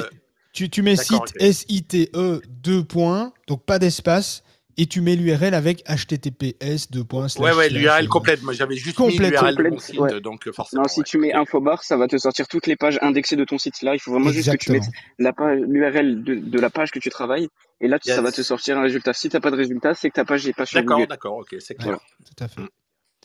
Euh, mais donc écoute, euh, je vais organiser un, un, truc comme ça sur l'e-commerce. Euh, je vais regarder un peu.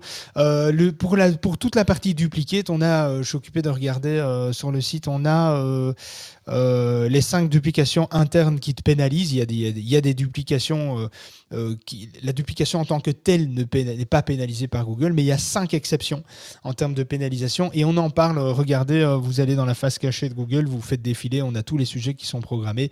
Et je ne sais plus quelle date, parce que je ne l'ai pas sous les yeux. Je ne vais pas vous faire perdre du temps vu qu'on est déjà à la bourre, mais euh, il y a un sujet qui s'appelle les 5 duplications internes qui te pénalisent et on en parle dans quelques, euh, quelques, quelques semaines, je crois. Donc euh, on, peut, on, reviendra là-dessus, on avait prévu un sujet. Donc voilà. Donc, ça, c'est pour l'info, vous vous pouvez toujours voir ça. Euh, qu'est-ce que j'allais dire euh, Oui, on va vite terminer, comme ça on a vraiment fini euh, le sujet de ces deux derniers jours. réduire la taille des images, c'est important aussi. Des images qui sont à, 30 kg, 30 kb, tu vois, pour que vous puissiez situer. 30 kb, 40 kb, c'est très bien. Des images qui sont à plus de 100, 200, 300, c'est beaucoup trop, beaucoup trop, beaucoup trop lourd. Vous pouvez donc les compresser, euh, surtout avec euh, les Core Web Vitals euh, de Google ces derniers temps. il faut faire en sorte que les images soient les plus légères possibles, pas des grandes tailles énormes, parce que beaucoup utilisent, font des photos avec leur téléphone et puis ils mettent ça sur le site sans, sans rien faire, sans compresser, rien. Donc il faut quand même privilégier aussi les nouveaux formats de compression qui sont bien plus performants que les formats classiques JPEG, PNG qu'on utilise tous. Il faut passer au WebP, WEBP. Euh, il y a des outils en ligne gratuits qui convertissent tes images en WebP si tu n'as aucune connaissance des outils euh, de montage photo, etc. Sinon, il y a un petit plugin gratuit que tu peux installer. Vous mettez, vous mettez plugin WebP Photoshop et je crois que dans la dernière version de Photoshop nativement, il y a la possibilité maintenant de extraire, euh, d'exporter une image en format WebP. C'est pratiquement 10 fois euh, inférieur au poids euh, initial d'une image. Nous, on commence à... Alors, ça existe depuis longtemps hein, et on, commence seulement maintenant parce qu'il y a encore beaucoup de réseaux sociaux qui ont du mal avec les formats WebP. Euh, mais c'est de moins en moins le cas, il y a moins en moins de problèmes. Donc, essayez d'utiliser un maximum ce format-là, WebP, W-E-B euh, au lieu de PNG ou euh, JPEG, etc. Ça va vraiment compresser sans perdre la qualité euh, de l'image. Vous pouvez mettre une, compression jusqu'à 50% supplémentaire sans perdre en, qualité. Franchement, pour le web, pour un format web, c'est très bien. c'est idéal. Nous, ça nous permet de passer à des images qui font 1200 pixels et qui sont à 100 ou 120. On les passe à 20, 25, 30 kilos. Quoi. Donc ça, c'est vraiment acceptable et c'est vraiment euh, c'est vraiment chouette. Quoi. Après, euh, il y a des images qui sont bien plus lourdes que ça et on peut gagner jusqu'à 10 fois sa taille. Mais euh, si les images sont déjà compressées en PNG, PNG, PNG JPEG, vous pouvez encore gagner deux ou trois fois sa taille, même si elles sont déjà compressées en PNG, JPEG. Déjà, le simple fait de passer du JPEG au WebP, ça compresse déjà euh, et vous, vous, divisez déjà par euh, pratiquement par deux la taille. Quoi. Donc, euh, donc ça, c'est plutôt un, format à privilégier aussi. Il y a Tiny PNG. je vais vite partager ça quand même, les outils, parce que ça, c'est quand même intéressant. Il y a sur WordPress, il y a Imagi. Alors, c'est Im... Imagify, voilà. Parce que le dictionnaire l'iPhone, c'est un peu chiant. Là, je vous ai partagé un outil. Il y a aussi le WP Smush, euh, qui est plutôt pas mal. Ça, c'est sur WordPress. Sinon, il y a euh, Tiny PNG, euh, qui peut être sympa aussi, qui peut être une alternative. Mais sinon, si vous mettez outil gratuit conversion image WebP, vous allez avoir des trucs sympas qui fonctionnent très bien. On les a testés. Il y a vraiment pas mal d'outils qui fonctionnent bien. Il y en a qui sont freemium qui sont payants mais qui sont vraiment pas très chers. Ça vaut le coup. Franchement, pour l'économie euh, en termes de poids et de chargement qu'on fait euh, sur nos sites, ça vaut vraiment le coup. Il faut le faire. Euh, voilà. Évidemment, on parle d'images, ajoutez des alt, les alternatives, hein, donc remplacez, mettez des alternatives, décrivez vos images, il y a l'alternative et la title de l'image, remplissez-les, remplissez-les, l'alternative, euh, euh, les, robots des moteurs de recherche peuvent, ne peuvent pas toujours comprendre le contenu d'image, c'est de moins en moins le cas, hein. on le voit aussi sur les réseaux sociaux, si, vous faites un, bête exercice, hein, vous allez sur votre fil, le, votre mur Facebook, vous faites un clic droit sur une image, vous faites afficher le code source et vous allez voir que Facebook a détecté tout ce qu'il y avait dans l'image. S'il y a une personne qui sourit, il va dire qu'il y a une personne qui sourit, qui est souriante, avec un ciel bleu, un soleil, qui est, qui est sur la plage, occupée euh, euh, avec des euh, de boissons, etc. Bon, bref, il va, il va détecter, il va mettre tous des mots-clés dans l'image, et ça, Facebook le fait tout seul, et Google est capable aussi, aujourd'hui, de de baliser euh, finalement une image et de décrire ce qu'il y a dans l'image et même les émotions. Ça marche pas tout le temps, mais ça marche de mieux en mieux. Mais ça ne nous empêche pas qu'on peut utiliser les alt. Les alt, c'est pour mettre finalement, nous, ce qu'on utilise et ce que je recommande pour les SEO, c'est de mettre le mot-clé principal. Et ensuite, la title, c'est de mettre une phrase qui décrit l'image en reprenant le mot-clé principal, mais une phrase beaucoup plus longue. Une phrase comme une meta-title, une phrase qui veut dire quelque chose, qui décrit finalement euh, euh ça. Pensez, euh, pensez aussi à de quoi? Tu fais l'inverse du coup. Tu fais l'inverse, oui, tout à fait. Parce que la alt a plus de poids que la title. Donc euh, la, la, alt a plus de poids que la title. D'ailleurs, si tu mets des alt et pas de title, c'est pas grave. Si tu mets un alt et une title, c'est mieux. Mais, euh, mais, mais, Google va plus prendre en compte la, le alt que la title. C'est pour ça que le alt est souvent euh, presque obligatoire, alors que la title et la légende et la description ne sont pas forcément euh, obligatoires.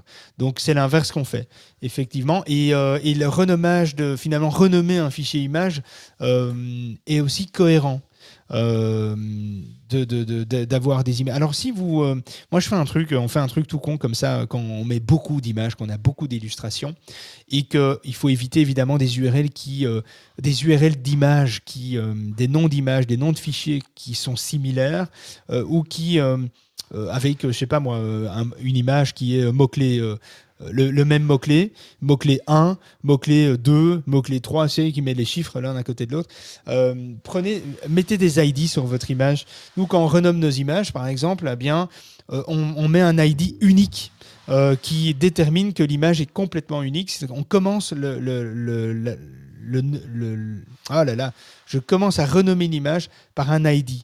Alors vous pouvez utiliser un générateur d'ID ou vous pouvez tout simplement prendre, euh, vous prenez les dates et l'heure que vous avez tous à l'écran tout le temps quand vous travaillez sur un ordinateur. Euh, sur le Mac c'est en haut à droite, sur un Windows c'est en bas à droite, euh, et vous avez toujours le jour, le, jour, le mois et l'heure, eh bien vous prenez au sens inverse, c'est-à-dire que vous mettez euh, un ID, vous tapez euh, l'année 2022, vous mettez le mois 05, vous mettez le jour 13 et puis vous mettez l'heure 0858. Ça c'est un ID unique qui ne peut jamais être dupliqué finalement et ce sera toujours unique. Si vous faites ça comme ça, bah, vous prenez cette habitude, vous commencez le renommage de vos images toujours par cet ID et puis vous mettez votre mot-clé comme ça s'il y a plusieurs images avec plusieurs mêmes mots-clés, eh bien il n'y a pas de problématique de, de, euh, sur les noms des images et on peut même voir apparaître du coup des fois, ça dépend un peu de son, autorité, mais on peut voir apparaître dans Google Images plusieurs images du même article sur le même mot-clé vous concernant. Donc ça fonctionne, c'est un petit hack qui est plutôt sympa. Après, euh, voilà, vous, vous, pouvez utiliser un, générateur d'ID pour commencer à renommer votre image avec ça. Mais il n'y a pas besoin d'un générateur si on réfléchit, euh, c'est très, très, très con, c'est très facile quoi, de prendre la date à l'envers et, de terminer par l'heure. Du coup, vous n'aurez jamais un ID deux fois le même. quoi. Ok. Euh, voilà, voilà. Évidemment, les balises méta, title et les méta descriptions, c'est important, on y reviendra. Euh, donc bien, il faut bien mettre ça en place. C'est important. Euh, il faut bien diversifier les formats de contenu produit en e-commerce. Hein. ne vous contentez pas d'un seul format pour vos, pour vos contenus. le contenu, une fois le contenu rédigé, en fait, vous pouvez assez facilement le diversifier sous différents formats à partir de ce que vous avez déjà créé. Hein, par exemple, vous pouvez envisager de, de reprendre un ou plusieurs articles, de les réutiliser sous un format newsletter, par exemple. vous pouvez également agréger finalement votre contenu pour en faire un livre blanc, etc. Sont toutes des choses que vous pouvez réutiliser. Nous, par exemple, quand on liste toute une série durant l'année, toute une série de, mythes, de choses qui n'existent plus, qui sont dites encore aujourd'hui, mais qui ne sont plus d'actualité, eh bien, à un moment donné, durant l'année, on fait un livre blanc. Et on fait un livre blanc sur tous les mythes, on rassemble tout, on refait un sujet, etc. Ça permet de, finalement aussi de, de rentrer ça dans nos cocons sémantiques, dans nos clusters, d'amener plus de valeur, de, de en parler à nouveau, mais en rassemblant euh, des données, en rajoutant des, des nouvelles choses, etc. Donc ça, c'est important. Ce qui est aussi important aussi, ce, qui est, important, c'est de recycler son contenu. Donc c'est très bien, on est toujours dans une démarche, euh, crée du contenu, crée du contenu, vas-y, vas-y. Mais en fait, euh, ce qui est important, c'est que chaque contenu performe.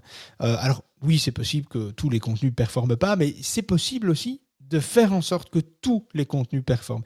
Et pour faire ça, il faut s'attarder sur ces contenus, il faut les recycler, il faut faire en sorte que tous les contenus soient et une valeur ajoutée. Vaut mieux peu de contenu finalement, mais des vrais contenus de fond, euh, avec beaucoup de valeur, avec beaucoup de détails, beaucoup de profondeur, une belle lisibilité, euh, un contenu qui est vraiment travaillé.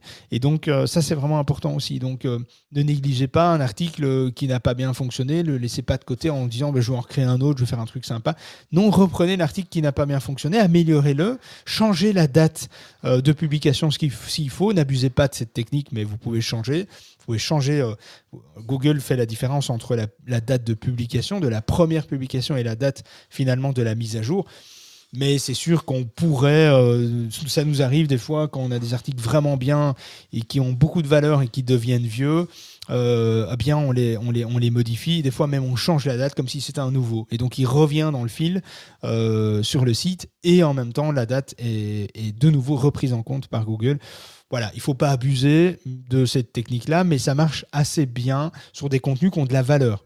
Donc, sur des contenus qui sont bien positionnés, qui ont de la valeur, etc. Et qui, par exemple, à un moment donné, après 3-4 ans, sont en première position et descendent en deuxième position ou en troisième position, ou simplement, ils sont en première position, mais la date affichée dans les résultats de Google nous dérange. Parce qu'à partir du moment, et moi je trouve ça toujours un peu embêtant, quand je fais une recherche sur Google, moi perso, et que je vois un truc, et que je vois la date, et que je vois que c'est à 4-5 ans, bah, ça m'emmerde déjà. quoi. Je me dis, 4-5 ans, est-ce que je clique, est-ce que je prends le risque d'aller voir alors qu'il y a quatre autres résultats qui sont plus, euh, euh, récents Je me trompe peut-être, parce que peut-être je, passe à côté d'un contenu de, grande qualité. Mais du coup, pensez quand même de temps en temps à, revenir sur des, articles, les recycler, changer les dates, etc. Pour, euh, surtout si ça vaut la peine. Après, ne dupez pas les gens, ne dupez pas Google à outrance, mais voilà, ce sont des petits hacks, ce sont des petites choses qui fonctionnent pas mal. Et, voilà, sécurisez aussi votre site en HTTPS. Alors, je sais, ça a l'air très con quand je dis ça, mais il y en a encore, on en a encore vu cette semaine, des sites qui n'étaient pas HTTPS. Euh, je suis toujours étonné. Euh, donc voilà, faites attention à ça. Hein. c'est la sécurité, c'est le minimum, surtout sur Google Chrome. En plus, si c'est pas un site qui est sécurisé, on reçoit des messages. Euh, Google avertit que c'est pas un site sécurisé et tout. C'est vraiment pas une belle image que vous laissez derrière vous vers votre internaute. Voilà, j'ai passé quelques petits points qui étaient pas, à mon sens, fort essentiels de tout ce que mon collègue a mis. il va, m'en vouloir. Mais mais voilà, euh, ce qui est important, euh, c'est optimiser son référencement naturel, euh, de l'optimiser, de penser par étapes, par méthode. on en a parlé hier, on a parlé des dix premiers points, on a parlé du reste aujourd'hui. Donc si vous voulez une room complète sur finalement tous les, toute la méthode, à quoi il faut penser, par quoi on commence, etc., eh bien, réécoutez la room d'hier, celle d'aujourd'hui, vous compilez ça, vous prenez note et vous allez voir que optimiser son référencement naturel, c'est pas si compliqué que ça finalement. Mais en revanche, ça nécessite quand même d'adopter une méthode assez rigoureuse euh, et, de, suivre des étapes qui sont incontournables et qui sont à mettre en place dans un ordre logique et, de ne pas sauter des étapes. Euh, sinon, euh, sauter des étapes, c'est laisser des boulets aux pieds ou mettre des barrières devant vous et, de devoir les sauter euh, finalement. Donc faites tomber les barrières, ne perdez pas du temps et, avancez étape par étape. Quoi. Et franchement, une, fois, une fois que les, chaque étape est maîtrisée, mis en application, eh bien, vous, aurez, vous serez satisfait finalement du trafic de votre blog, de votre site ou de votre e-commerce qui, qui grimpera parce que ce sera le cas. Il n'y a aucune raison que ça ne marche pas. Aucune. Si ça ne marche pas, c'est que vous avez raté quelque chose. C'est mathématique. Le SEO, c'est pas une science exacte, mais malgré tout, la visibilité sur Google, c'est assez mathématique. Si on suit ces méthodes-là, on ne peut pas rater son référencement. Évidemment, ça demande du travail. Ça demande de la rédaction, ça demande d'être rigoureux, ça demande d'aller sur son site, de voir ce que les autres font, etc. Évidemment, mais comme dans tout, hein, finalement, comme dans tous les métiers euh, qui touchent au digital, euh, quand on veut. Euh, finalement euh, avoir euh, euh, une, image plus forte que l'autre, par exemple, hein, ou qu'on est en compétition. Voilà, n'hésitez pas finalement à me revenir si vous avez des questions. Et puis on est là tous les mardis et jeudis. Qu'est-ce que tu en penses, Kevin On a encore vachement bien explosé le compteur, je crois. Léger, ouais, léger. On a ben ouais, mais j'ai sous-estimé ça. Hein. J'ai dit, euh, mon collègue m'a fait 32 points. Il m'a dit 32 points. Ouais, ouais, en une room, c'est bon. Hein. Et, puis, et puis, je me suis dit, bon, bon en deux rooms, c'était pas bon non plus. Hein, mais mais c'est ah, pas visiblement, non. Il aurait peut-être fallu en faire 3, en fait, 10 points par jour. Euh, euh. ouais, ouais, ouais, c'est ça. Ouais, je sais. Merci pour la leçon, Kevin. non, mais avec le titre, hein. C'est très, très gentil de ta part. Euh, je, ferai plus attention la prochaine fois. La semaine prochaine, on parlera. Euh, ça, va être intéressant pour vous. La semaine prochaine, on va parler de, position zéro. Comment les obtenir? Quelles sont les méthodes aussi euh, pour obtenir euh, le plus de chances d'obtenir de la position zéro sur Google? Est-ce que c'est utile? Est-ce que c'est utile dans tous les secteurs? Il y, y, a des secteurs où il faut éviter la position zéro. Je vous expliquerai pourquoi. On en parle ça mardi prochain. Et jeudi prochain, on parle de la position moins 1. Et oui, il y a une position moins 1 qui est bien plus intéressante que ce qu'on peut imaginer euh, de la position 0 ou de la position 1. La position moins 1, c'est d'être là avant même d'avoir le premier résultat de Google. Comment il faut faire ça? Ah, Ça, c'est de la magie. Je vous explique ça euh, jeudi. Euh, si vous avez des questions, je veux bien encore rester deux minutes. Est-ce que vous avez des questions? Webconf. Euh, T'as partagé quoi, Lucas? On peut arrêter, s'il vous plaît. Ouais, mais écoute, euh, on t'a pas demandé de faire la fête hier. Hein, euh. Ah oui, c'est vrai, c'est vrai. Mais oui, mais en fait, ce que j'ai partagé là, ce sont des, des logiciels de, de conversion d'image. Euh, donc, ce ne sont pas des plugins, ce sont vraiment des, des logiciels. Donc, il y en a un, pour Mac que j'ai testé, validé, approuvé, tout ce que tu veux, et un pour Windows. Voilà. Donc, pour ceux qui veulent euh, s'affranchir des plugins supplémentaires sur leur WordPress, bah, ils ont un. Windows, c'est quoi ça? J'ai jamais entendu parler. C'est euh, le système d'exploitation le plus vendu au monde. Je sais pas si tu connais. Ah, je connais pas du tout. Microsoft, ça, ça me dit rien. ça connaître, ça, ça, ça, le marché du bâtiment, ça. Hein ça, ouais, c'est et tout ça. Ouais, c'est vendu avec des châssis et tout. Ouais. Euh, Marie-Laure, merci pour ton partage aussi. Euh, ah, je sais pas comment on prononce ça, Squos. Squos? Comment tu prononces ça, toi, Lucas? Squos Squos Je sais pas. C'est un outil aussi euh, d'optimisation d'image. Euh, et c'est plutôt pas mal aussi. J'avais entendu parler de ça. On avait testé, mais pas longtemps. Donc, j'ai pas beaucoup de recul, ah, mais ça avait l'air pas mal. Scooch. Scooch, voilà, ça avait l'air, euh, ça avait l'air pas mal aussi. Donc toi, tu utilises ça et c'est le mieux pour toi, Marie-Laure, apparemment. Donc donc allez voir. Qu'est-ce que tu as dit, euh, Kevin, comme connerie Je rigole tout seul. Ça ressemble à du wallon, en fait. Euh. T'as squish Allez, j'ai une patate. Allez, viens. allez, viens, gamin. bon, ça va partir en sucette ici si on quitte pas la room. Euh, ça, ça, va faire un petit rappel de, de ce qu'on a vécu hier soir. Bon, les amis, je vous embrasse bien fort. Regardez comme on compte même pas nos heures ici. 9h ou 8, s'il vous plaît. c'est pas beau la vie. Allez, les amis, à la semaine prochaine. oh, Marie-Laure. Marie-Laure est montée. Mais on arrête pour aujourd'hui. Eh oui, je suis monté, mais euh, last minute, too late. j'ai diminué le son pour écouter le son de ta voix qui est quand même beaucoup plus belle que ah celle de Michael. Hein. Euh, comment tu vas J'ai tout, tout, essayé sur les outils. L'avantage de Scooch, c'est quand tu veux imposer justement euh, de compresser à un certain niveau, bah, tu peux en fait. Tu, tu choisis ton niveau de compression, ce que tu peux pas faire avec tous les autres outils. Ah, ce que j'ai partagé, tu peux. Ça, c'est une belle euh, conclusion pour terminer. Euh, voilà. Non, mais c'est pas ce que tu voulais entendre, mais voilà, tu peux, tu peux réduire la taille de ton image en même temps que tu réduis pour avoir la meilleure qualité possible euh, en visuel. Bon, bref. Ouais, donc tu as un espèce de curseur. tu... Ouais, c'est ça. tu, peux, tu peux jouer. Tu, peux jouer sur, plusieurs niveaux. Exactement. Ouais, c'est vraiment pas mal. Non, non. Ah ben, tu sais quoi, on va, on va aller tester ça et on en parlera avec un article de blog euh, si euh, en, testant le truc. Ouais, ça peut être sympa. Et, tu sais quoi Je vais même te mettre un challenge. Tu cites la beauté française comme utilisant cet outil. Ça me fera un petit lien. Ah ben, tu sais quoi Ah ben, ah ben. Je t'envoie mon chèque. Non, ben je, je, fais ça euh, avec grand plaisir, Marie-Laure. Je prévois ça et je, et je le fais. Eh ben, génial. Ça va? Bon, bah. Bah, c'est une belle conclusion pour, pour le, pour le week-end. Merci. Euh, on ferme la room dans quelques secondes. Merci euh, Kevin, Lucas, euh, Tristan, Laurent, évidemment, Agnieszka, Henri, tous ceux qui nous écoutent toute la semaine, qui font l'effort de venir.